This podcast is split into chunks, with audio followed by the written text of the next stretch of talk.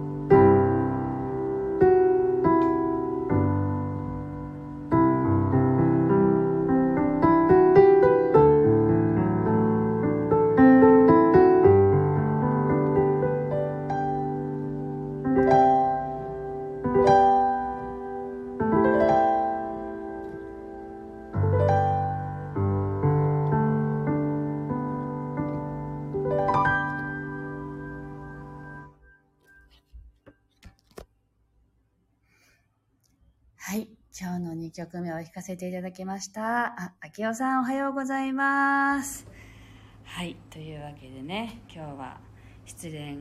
した時の母のね、励ましの言葉をね、紹介させていただきました。はい。えー、っと、イベントのね、ちょっと案内を最後にさせていただこうかなと思うんですけど、5月15日の日曜日は、えっと、魔法の癒しの森、森のマルシェ、エルブランシュというオンラインのね、えっと、 Zoom で行われるイベントに音の処方箋の体験版で出展します。で、もう一つ5月26日の木曜日は私のサロンで5名のセラピストを、あの、と一緒にね、えっと、ちっちゃなイベントを開催します。そしてもう一つ、えっと、7月10日日曜日、まだ先ですけど、実は名古屋に行くことになりました。えっと、7月10日の日曜日、名古屋の、えっと、中野区？丸の内というところにあるクラモチベーションさんのね、えっと、ザ・プレイスという場所で大人の文化祭っていうミニバージョンのイベントがあって、そこにもあのピアノを持っていてね、電子ピアノを持っていて、と音の処方箋を体験していただくというね、あの、ものをやりますので、今決まってるのが3つですけど、1つはオンラインで、1つは私のサロンで、もう1つは名古屋でっていう場所で、あの、やりますので、よかったらね、チェックしていただけてたら嬉しいです。はい。というわけで、今日はここまでになります。今日も暑くなりそうな沖縄ですけれども、えっと、朝晩はね、やっぱりまだ涼しいですしね、寒暖の差がありますので、皆さんもね、体調など気をつけてお過ごしください。今日も聞いてくださってありがとうございました。また明日、お耳にかかりましょう。